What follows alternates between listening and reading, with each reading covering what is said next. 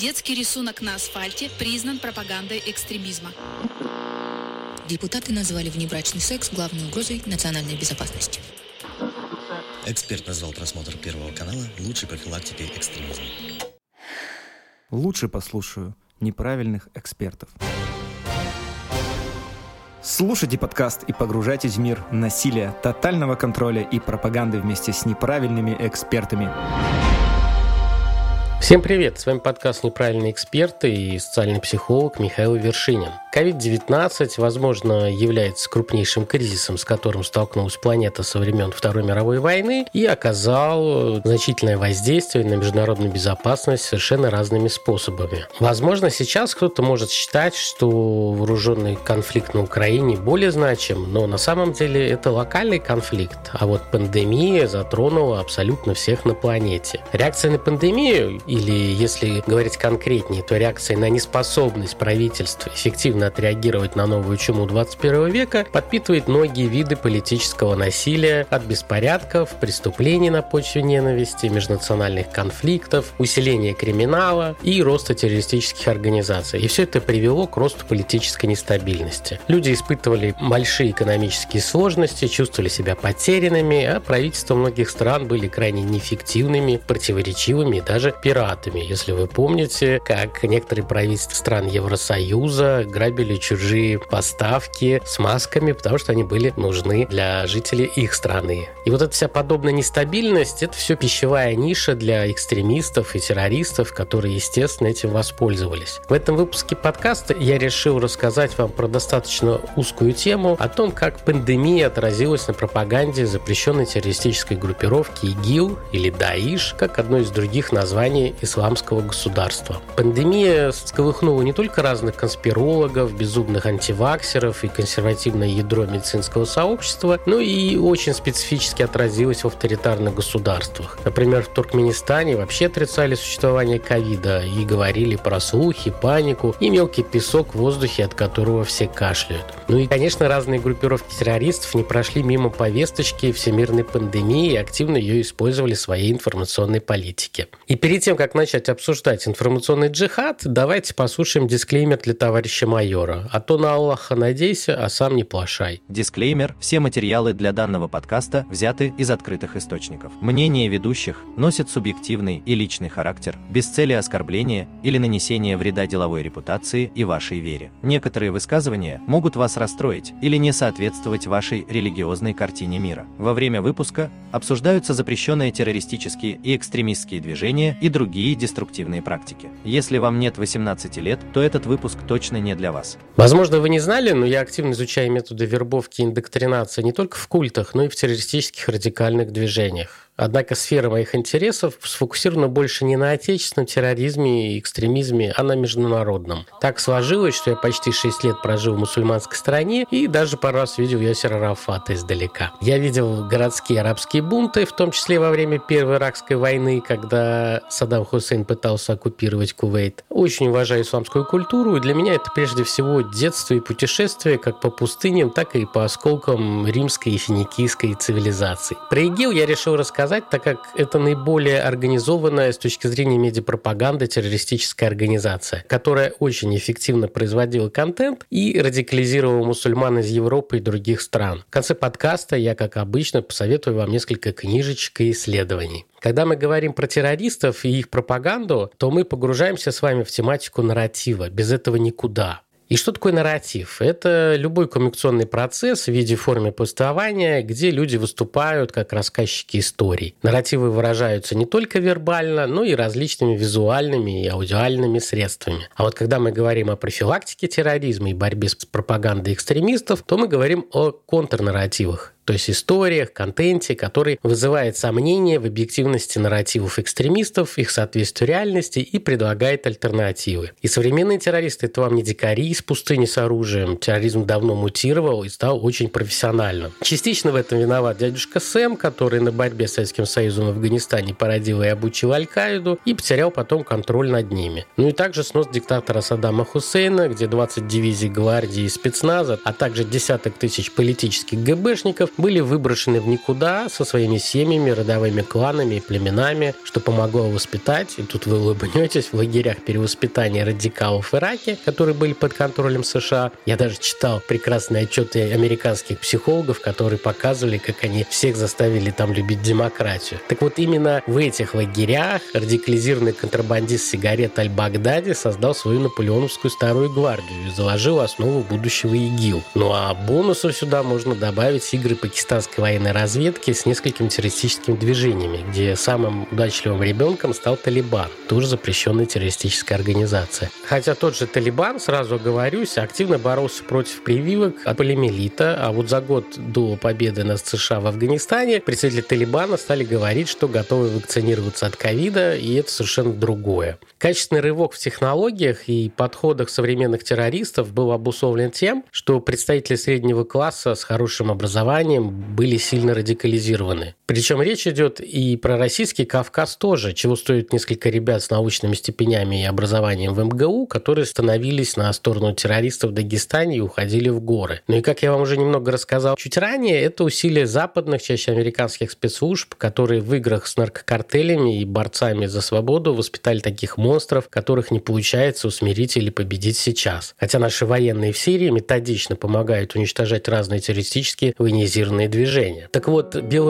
белоротничковые джихадисты из ИГИЛ взяли на вооружение экономическую модель СМИ, которая в значительной степени основана на конкурентной гонке за привлечение аудитории и стимулирует симбиотические отношения между террористами и медиа. Террористы полагаются на традиционные журналистские коды драматизма, насилия и неожиданного шокирующего события, особенно для телека. С активным развитием интернета и социальных сетей террористы больше не зависят от других людей, чтобы распространять свое послание и создают свои сети по распространению контента. И сейчас мы с вами имеем уровень развития современных террористов, которые создают собственные средства медиа и журналистов, выстраивают систему user-generated контента для радикалов, то есть то, что радикалы создают сами как пользователи, и используют традиционные медиа для создания эффекта страха у потенциальных жертв и чувства превосходства у потенциальных агрессоров. И это отличается от Талибана или Аль-Каиды, террористические движения, запрещенные в России, если вы не знали, которые в 90-е записывали аудиокассеты и развозили их по сельским радиостанциям Афганистана для проигрывания. И не думайте, что это архаика. Так, например, в начале 80-х годов работала медиа-империя Сильвио Берлускони в Италии, обходя запрет на частное вещание в прямом эфире. Это была монополия государства. Новостные выпуски ток-шоу множились на кассеты бетакамки и развозились по офисам кабельных и локальных ТВ-компаний, которые были под контролем Сильвио и одновременно включались, создавая эффект национального покрытия в прямом эфире. Но все равно радикализированный экстремистский контент, его изготовление дистрибуция очень сильно изменились. ИГИЛ не придумал чего-то нового, они сперли базовый курс Аль-Каиды под названием «Курс в искусстве рекрутинга». Да, он назывался как «Джихадский инфобиз». Отрерайтили его, добавили туда новые решения и подходы и стали создавать контент, который улучшал их позиционирование и вербовку. ИГИЛовцы начинают с разговора об исламе религии, а потом постепенно внушают, что западные СМИ все преувеличивают зверство ИГИЛ, хотя, поверьте, наоборот, преуменьшают зверство ИГИЛ, которое в том же Масуле возродили средневековые уличные рынке рабов и жен для секс-джихада. ИГИЛ старается манипулировать теми, кто уязвим и находится в поиске смысла своей жизни тех, кто не знает об исламе, легче поддаются внушению и быстрее отказываются от своих убеждений. Аль-Каида в этом плане более консервативна, она более осторожна в публичности вербовки, а ИГИЛ намного более открыто и публично. Члены ИГИЛ общаются с людьми в интернете, многие из которых никогда не были в мусульманских странах, а также ориентированы на женщин, которых они сватывают за боевиков ИГИЛ в Сирии и других местах. Про это я вам тоже в конце подкаста расскажу, что можно почитать. И если говорить про то, как террористы используют интернет, интернет, то прежде всего это делается для пропаганды. Туда входит и вербовка, и радикализация, и подстрекательство к терроризму, организация финансирования, то есть это в том числе и управление деньгами, закупка криптовалюты, сбор пожертвований, для обучения, для планирования, в том числе используется как секретная связь или поиск открытых источников информации, исполнение и контроль над терактами и операциями и, конечно, компьютерные атаки. Мы с вами в этом выпуске сфокусируемся только на пропаганде террористов, которые популяризирует и доносит особое экстремистское мировоззрение, которое заставляет людей присоединяться к террористам, задумываться и оправдывать насилие. ИГИЛ в этом плане активно использовала высококачественный видеоконтент, агитационные журналы, были даже глянцевые журналы про то, как классно работает ИГИЛ, соцсети, новостные сайты, музыки и песни, так называемые нашиды, собственные приложения и приложения для мобильников детей, где всякие красивые монстрики и так далее им рассказывали про джихад. Плагины для браузеров, которые позволяли находить так называемую правдивую информацию и блокировали неправдивую с точки зрения террористов. Они даже умудрились запустить большое количество рекламных кампаний на YouTube. Погуглите, про это есть много публикаций, судебных исков Google, что их политика к модерации помогала распространять террористический контент. Но корпорация ничего особо не делала. И были, конечно, еще всякие другие идеи, связанные с контентом, которые реализовывала эта террористическая организация. Все это эксплуатируя эмоции и было построено на игре с ощущениями человека несправедливости, изоляции или унижения. Террористическая пропаганда учитывает демографические факторы, например, возраст и пол, а также социальные или экономические обстоятельства. Даже создавали отдельный контент под конкретные страны на иностранном языке.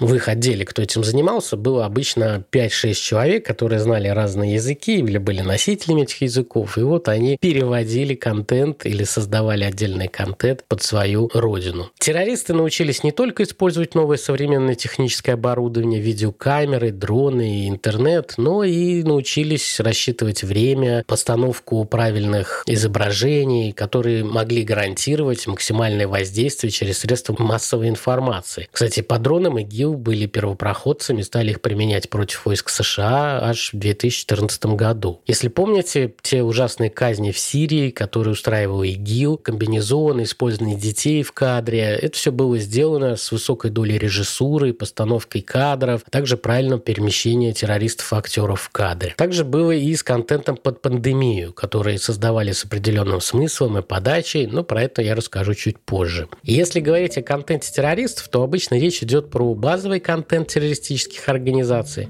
новостной контент, который разжигает эмоции и ксенофобию, субкультурный контент с мемами, инструкции, как что-то сделать самому, инструкции по логистике и сбору средств и призывы «сдавайте денежки», контент обычных новостных медиа, который подавался с нужной экстремистской интерпретацией. Идеологически данный контент делится на четыре направления. Это салафитско-джихадистская пропаганда, которая позволяла заложить в сознание индивида приверженность исламистским идеям. К этому виду пропаганды года относится салафитская литература, лекции и другие виды агитации. То есть все, что приводит к восприятию радикальной версии лжеислама в качестве истинного течения этой религии. Другое направление – это пропаганда исламистских группировок, так называемая реклама любимой команды. Это контент не про вербовку, а демонстрация достижений и какие удалые вояки в такой-то террористической бригаде. Схожая история сейчас с контентом неофашистских военизированных организаций вооруженных сил Украины. Отдельное внимание уделяли культурному направлению направлению, где затрагивали весь круг сюжетов исламской истории и давали свою интерпретацию истории, активно используя рассказы о военных походах Мухаммеда и его преемников.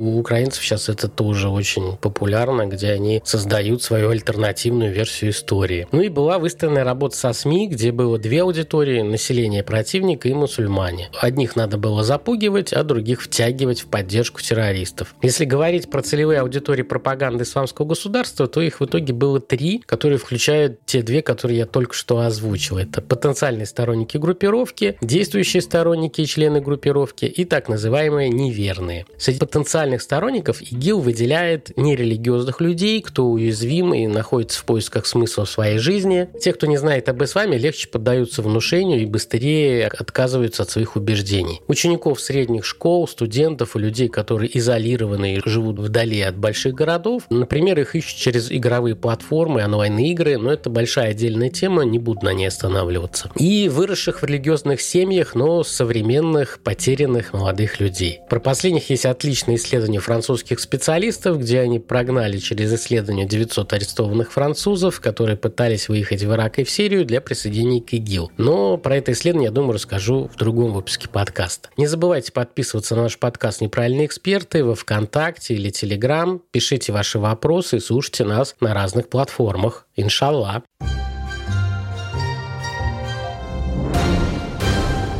В декабре 2019 года возникла вспышка заболеваемости неизвестным вирусом, похожим на сильный грипп на рынке в китайском Ухане. И весь мир отнесся к этой новости спокойно, ведь Новый год на носу, и у азиатов постоянно всякие вспышки гриппа. А уже 30 января 2020 года Всемирная организация здравоохранения стала всем говорить, что это чрезвычайная ситуация и не просто тяжелый грипп. А 11 марта COVID-19 признали пандемией. Через три года, в мае 2020 2023 года COVID-19 потеряла статус чрезвычайной угрозы и пандемии. По состоянию на июль 2023 года в мире зарегистрировано свыше 767 миллионов случаев заболеваний и подтверждено почти 7 миллионов летальных исходов именно от этого заболевания, что сделало пандемию COVID-19 одной из самых смертоносных в истории. Всемирное общество здравоохранения оценило общее число смертей, прямо или косвенно связанных с пандемией COVID-19, в 15 15 миллионов человек. Масштаб огромный затронул, как я говорил, буквально всех. У меня умер близкий человек из-за осложнений после пандемии, поэтому прививайтесь. И, конечно, российские вакцины в этом плане доказали, что они лучше Pfizer и же с ними. Фактически COVID-19 сформировал целое поколение и выделяется чрезвычайным влиянием на образ жизни всех людей. Это и экономика, и путешествия, и личные взаимодействия. Все это было ограничено и изменилось. Помимо этого, пандемия COVID-19 стала стимулом для криминальных картелей, банд, мафии, террористов и экстремистов. Правоохранительные органы, армия и флот, полиция, пограничники всех стран мира оказались не готовы к вызовам самоизоляции стран и выполнением своих задач в условиях заражения опасным вирусом, что и сместило политический фокус практически всех стран, которым в эти три года стало совершенно не до террористов и борьбы с ними. А преступные организации по всему миру увидели возможности в этом кризисе и начали вкладывать свои денежные средства, полученные от азартных игр, торговли наркотиков и других криминальных военных действий в проблемные предприятия, постепенно захватывая их. Что афганский Талибан, итальянская мафия или американская муравьиная МС-13, все они стали активно проникать в сферу общественного здравоохранения и воровать значимую часть правительственных средств для оказания чрезвычайной помощи. И очень много из этого делалось онлайн и посредством интернета. Как раз одна из функций интернета в руках террористов, что я рассказывал вам чуть раньше, это кибератаки и использование фальшивых личностей для получения финансирования исследования. Наложите сюда, сидите дома, зум-встречи, общайтесь только через интернет. Все это создало не только почву для стресса и депрессии, но и возможности для пропаганды экстремистов. А с точки зрения пропаганды, пандемия стала идеальным доказательством любой идиотской, конспирологической или радикальной идеологии. Правые неонацистские группировки радовались общему хаосу, считая, что чем хуже, тем лучше, и атаковали китайцев, иммигрантов, евреев, мусульман и другие виктимные этносы. Исламистские группировки, как и часть представителей некоторых традиционных религий стали утверждать, что COVID-19 – это гнев Божий, и это доказывает, что необходимо вернуться к истокам и к фундаменталистским принципам.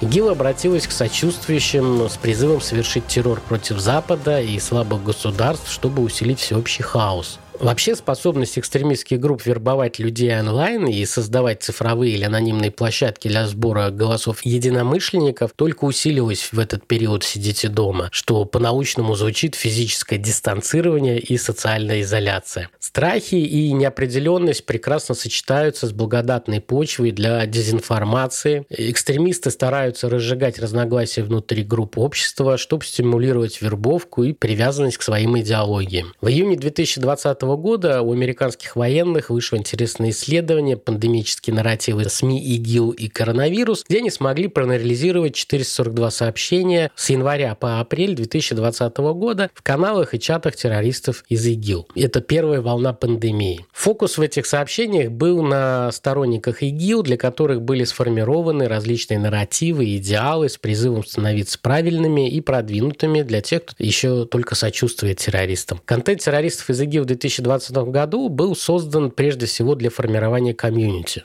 Да, комьюнити-менеджмент и работа с сообществом фанатов не чужда террористам. Они тоже занимаются фандрайзингом. Террористы старались развивать более сильное чувство общности, формировать и поддерживать внутригрупповые, внегрупповые и представления о другом. Другой здесь мог выступать в роли врага, чужака или потенциального неофита. Помимо этого, они работали с обращениями через поддержку и оказывание консультаций, создавали возможности для выражения гнева, страха, антипатии, симпатии в этом неопределенном пандемийном мире. Но работая с ярыми приверженцами, они для них раздвигали временные горизонты от почти победы к «война будет долгой и скрытой». Всего террористы создали 12 вариантов посланий к своей аудитории, которая им сочувствовала. Первый вариант контента – это подсчет заболевших. Сюда они показывали статистику, инфографику количества заболеваний, смертей в африканских, азиатских, европейских, южноамериканских и североамериканских странах. Информация о болезни известных западных лидеров и политиков, число заболевших военных в армии США. Отдельный вид контента был связан с конспирологией. о том, что вирус придуман или распространяется на неверующем Западе или сионистами, его искусственная природа, размышления, отражающие теория заговора против вакцинации и так далее. Чуть попозже я про это приведу несколько примеров. Отдельный вид контента, как это ни странно, это борьба со скукой, советы и способы борьбы со скукой во время социальной изоляции. И большая часть этого контента предполагала выполнение религиозных практик. Отдельный вид контента, объясняющий, что пандемия – это божественное наказание, что это деяние Бога, наказание от Бога, или это проверка солдатов Аллаха. И еще они это объясняли, что вот притеснение уйгуров в Китае, и Бог решил наказать китайцев за это и стал распространять вирус. А вот распространение вируса в Сирии и Ираке – это кара за лагеря и тюрьмы на их территории, где томятся заключенные террористы и сочувствующие. Отдельный вид контент это был юмор, где высмеивали отдельных лиц, группы и религии, которые осуждались ИГИЛ. Отдельно они создавали определенные каналы и группы про пандемию. Про это я тоже чуть позже расскажу. И рекламировали подписку в эти паблики. Другой вид контента был это практические советы, где они давали рекомендации по симптомам коронавируса, его обнаружения, а также обсуждение ношения масок на лице. Ну, например, в своих шариатских директивах они рекомендовали закрывать рот при чихании или зевоте, а также избегать земель эпидемии, в то время как инфицированные не должны покидать их. Отдельный контент был связан с религиозной тематикой, где они публиковали варианты молитв к Богу для защиты мусульман, разные нашиды, мемы с писанием, исламские средства от вируса, дискуссия о закрытии мечетей, молитвы дома, напоминание о вере, и дискуссия о божественных язвах. Отдельный вид контента был это новости о коронавирусе на территории ИГИЛ, где они объясняли, как и что у них происходит. Отдельный вид контента публиковался про социально-экономический упадок, как будет выглядеть жизнь после пандемии, социальные беспорядки, экономическое опустошение, крах общества, и только истинно верующие спасутся. Похоже на риторику культов. Отдельно стоит выделить мстительный контент, контент, где они радовались от того, что предполагаемые враги заболевают, пожелания страданий как расплата за преступления против мусульманской уммы и ликование по поводу цифр погибших во время пандемии в западных странах. Пример тоже чуть попозже вам приведу. Ну и последний, двенадцатый вид контента – это была каша из самых разнообразных тем и повествований. Ну и как любые СММщики, джихадисты не только создавали контент, но и воровали его и репостили у других террористических группировок, с кем они не стояли в прямой конфронтации. Как я уже говорил, хорошо заходила позаимствованная статистика заболеваемости смертности из городов Европы и США, где показывалась динамика и рост смертности. Это малозатратный, но тревожный контент притягивал внимание и подавался с комментарием «Хвала Аллаху, это делает меня счастливым». Еще раз хочу напомнить, что исламистские группы и террористы не имеют никакого отношения к исламу, как традиционной религии, но активно используют религиозную риторику для придания высокого божественного смысла своим бесчеловечным и противозаконным действиям. И вот эти посты с подсчетом смертности, заражений позволяли сторонникам террористических движений развивать более сильное чувство общности и сплоченности, выражать общее чувство восторга по поводу тяжелого положения их предполагаемых врагов. Поэтому не удивляйтесь тем проявлением так называемой радости, которую мы встречаем среди подобных проукраинских или украинских пабликах и телеграм-каналах вот этот мстительный контент и радость от смерти известных личностей вызывали восторг что у приверженцев ИГИЛ, что сейчас участие населения Украины. Механики работы идентичны, восторг над гибелью врагов и создание иллюзии, что ты на стороне победителей. Я не к тому, что украинцы плохие, а про то, что механизмы пропаганды и социальной психологии едины и действуют одинаково на большинстве людей. Помимо этого, игиловцы пытались создавать анонимные паблики и каналы, которые официально с ними не связаны, но где использовалось название местное наименование название провинции слово «ковид». Так они пытались стать ньюсмейкерами и захватить новостную повестку дня по теме ковида, потихоньку подмешивая потом свой радикальный контент или склоняя людей к определенной, конечно, антиправительственной точке зрения. Еще ИГИЛ стал делать некое подобие своих лженаучных статей с инфографикой о коронавирусе на территории контролируемой ИГИЛ, выпускали так называемые директивы шариата, как бороться с эпидемиями, где помимо инфографики были комментарии правильных, сочувствующих и террористов-экспертов. Сторонники исламского государства прославляли вирус как солдата Аллаха, а официальный ИГИЛ заявлял, что вирус является наказанием от Бога. Для конспирологии ИГИЛ отдельно качал тему, что заключенных в лагерях беженцев или тюрьмах специально заражают ковидом, ставят над ними эксперименты и издеваются. Про издевательство в мусульманской среде никого убеждать не надо. Спасибо за это американским ЦРУшникам и морпехам из Абу Грейба, когда система пыток и издевательств стала известна всему миру. Ну, важно отметить, что командование армии США провело расследование, и виновные были действительно наказаны, а проблема не замята. Так вот, ИГИЛ в своей конспирологии делал связку между темами, что вирус был создан или распространен неверующими, Западом или сионистским заговором, что вирус создан в лаборатории и что все делается для тестирования вакцин и чипирования мусульман. Что в целом забавно и показывает, что практически одинаковый нарратив, что для христианского мира конспирологов, что для террористов. Ну, у последних, может быть, нет рептилоидов. С другой стороны, очень редко, но был контент в стиле «заболел сам, заразив врага своего». Ну и ГИЛ знает свою аудиторию жителей Ирака и Сирии, где из-за гражданских войн и просто специальных военных американских операций проблема с образованием. У нас так было в Чечне в течение двух последних войн, что создало большое количество полуграмотных или неграмотных жителей этих территорий. И ИГИЛ создавал для них такие страхи общения с журналистами и чтения не тех новостей, как часто формирует подобные убеждения в культах. Один посыл был, что при общении с журналистами вы заражаетесь ковидом, так как они специально были заражены им. Ну или преподносят, что если читаете и смотрите не террористический контент, то Бог вас покарает, вы ослабите здоровье, заболеете и умрете. Такой, знаете, бинго. Также ИГИЛ активно толкал антиваксерскую тему, и террористы говорили, что врачи сами не знают, что они вам колят, и неверующим наплевать на здоровье мусульман. А если вам было скучно, как я вам уже говорил, рекомендовали просто больше молиться. Конечно, большая часть контента сопровождалась инфографикой и просто различными картинками, чтобы вовлеченность была больше. И в этом плане ИГИЛ стали первыми или одними из первых, кто удачно применял все возможности интернет-маркетинга, дизайна, видеопродакшена для создания совершенно нового уровня контента, который мог конкурировать не только с нарративами, которые транслировало правительство, но и с картинками таких популярных мусульманских странах каналов, как Аль-Джазира и ей подобные.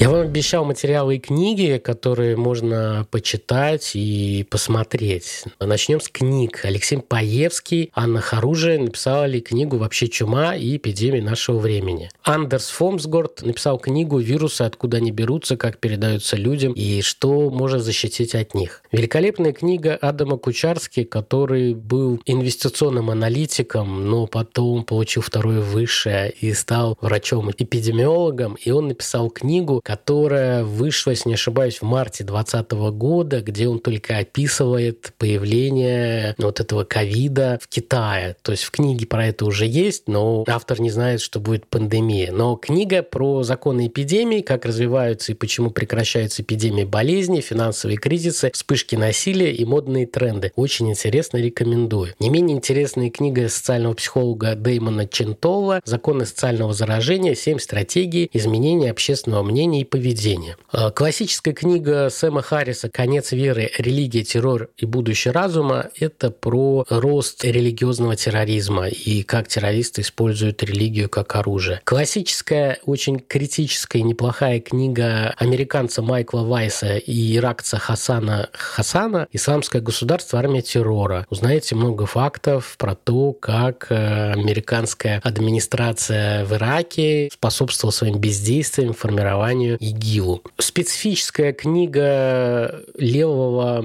журналиста из Германии Юргена Тоденхофера «10 дней в ИГИЛ». Но при всей его социалистической убежденности это один из всех журналистов, который получил разрешение от ИГИЛ приехать к ним на их территорию и получить несколько интервью. И в этой книге он описывает, как он тайно с э, оператором попали на территорию ИГИЛ и какие ужасы они там увидели. Книга очень интересная. Книга Анны Эрель «Я была джихадистское расследование в Центре вербовочности ИГИЛ». Она такая попсовая, тоненькая, написанная французской журналисткой, которая из-за своего полуарабского происхождения столкнулась с одним из ключевых командиров ИГИЛ в Масуле, который ее стал вербовать через скайп. И она описывает все их общение. Это было журналистское расследование. Очень интересно для тех, кто хочет понять, как работает секс-джихад. Есть отличное отечественное исследование исламское государство, пропаганда группировки и механизмы ее распространения, погуглите. Есть э, неплохое видео на YouTube ИГИЛ 2.0 и ковид-джихад, как Ближний Восток справляется с эпидемией.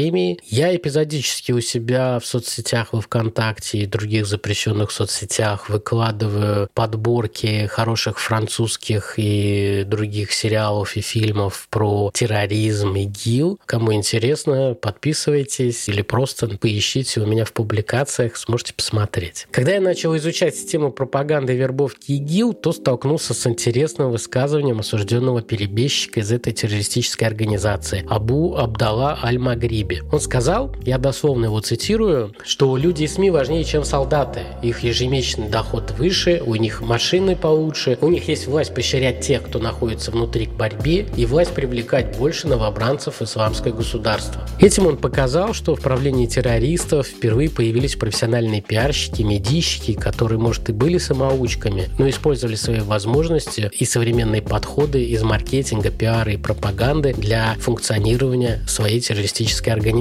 Как отмечают многие исследователи, сила ИГИЛ была сформирована в том числе благодаря нарративным историям, которые она рассказывала о себе. И задача нас с вами не поддаваться этой пропаганде, создавать контрнарративы и альтернативные подходы. В этом нам должны помогать журналисты, представители традиционных религий и другие специалисты. Слушайте наш подкаст «Неправильные эксперты», делитесь выпусками, подписывайтесь на наш паблик ВК и канал в Телеграме. Мы продолжим вам рассказывать про то, как функционирует индоктринация пропаганда, что в культах, что в террористических организациях. Берегите себя и помните, что из любой неправильной ситуации всегда есть правильный выход. Бесляма!